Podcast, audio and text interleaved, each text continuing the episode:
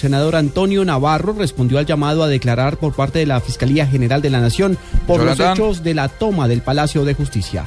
María Camila Correa. El exmilitante del M-19 y actual senador de la República, Antonio Navarro Wolf, dijo que evaluará si rinde o no declaratoria ante la Fiscalía, quien determinará si hubo crímenes de guerra en los hechos del Palacio de Justicia. No puede ser que 25 años después una de las partes diga voy a revisar mi parte del acuerdo. Así no se hacen los acuerdos. Déjeme, yo pienso a ver si voy o no voy a rendir declaratoria. De todas maneras, hay un acuerdo se debe respetarse. El congresista reiteró que el M19 ha cumplido con el acuerdo y que el Estado debe respetar esto. María Camila Correa, Blue Radio. El ejército reveló que por información de inteligencia se conoció que soldados profesionales secuestrados en Huicán, Boyacá, habrían sido trasladados al departamento de Arauca. Desde Bucaramanga, la noticia con Verónica Rincón.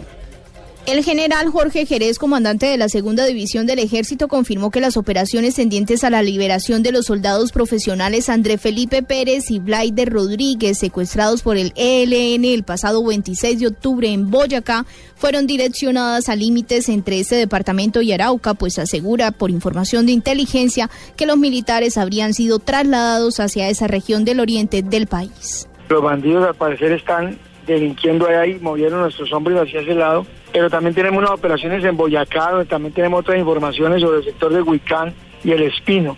Entre tanto, las autoridades también realizan operativos en el sur de Bolívar para la liberación del ingeniero Alex Almanza, secuestrado el pasado fin de semana. En Bucaramanga, Verónica Rincón, Blue Radio.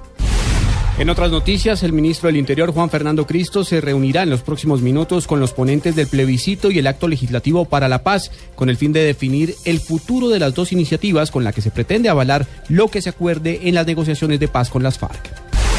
Ante el juez tercero penal del circuito de Yopal en Casanare fue radicado el escrito de acusación en contra de John Jairo Torres, alias Calzones, por el cargo de urbanización ilegal como presunto autor.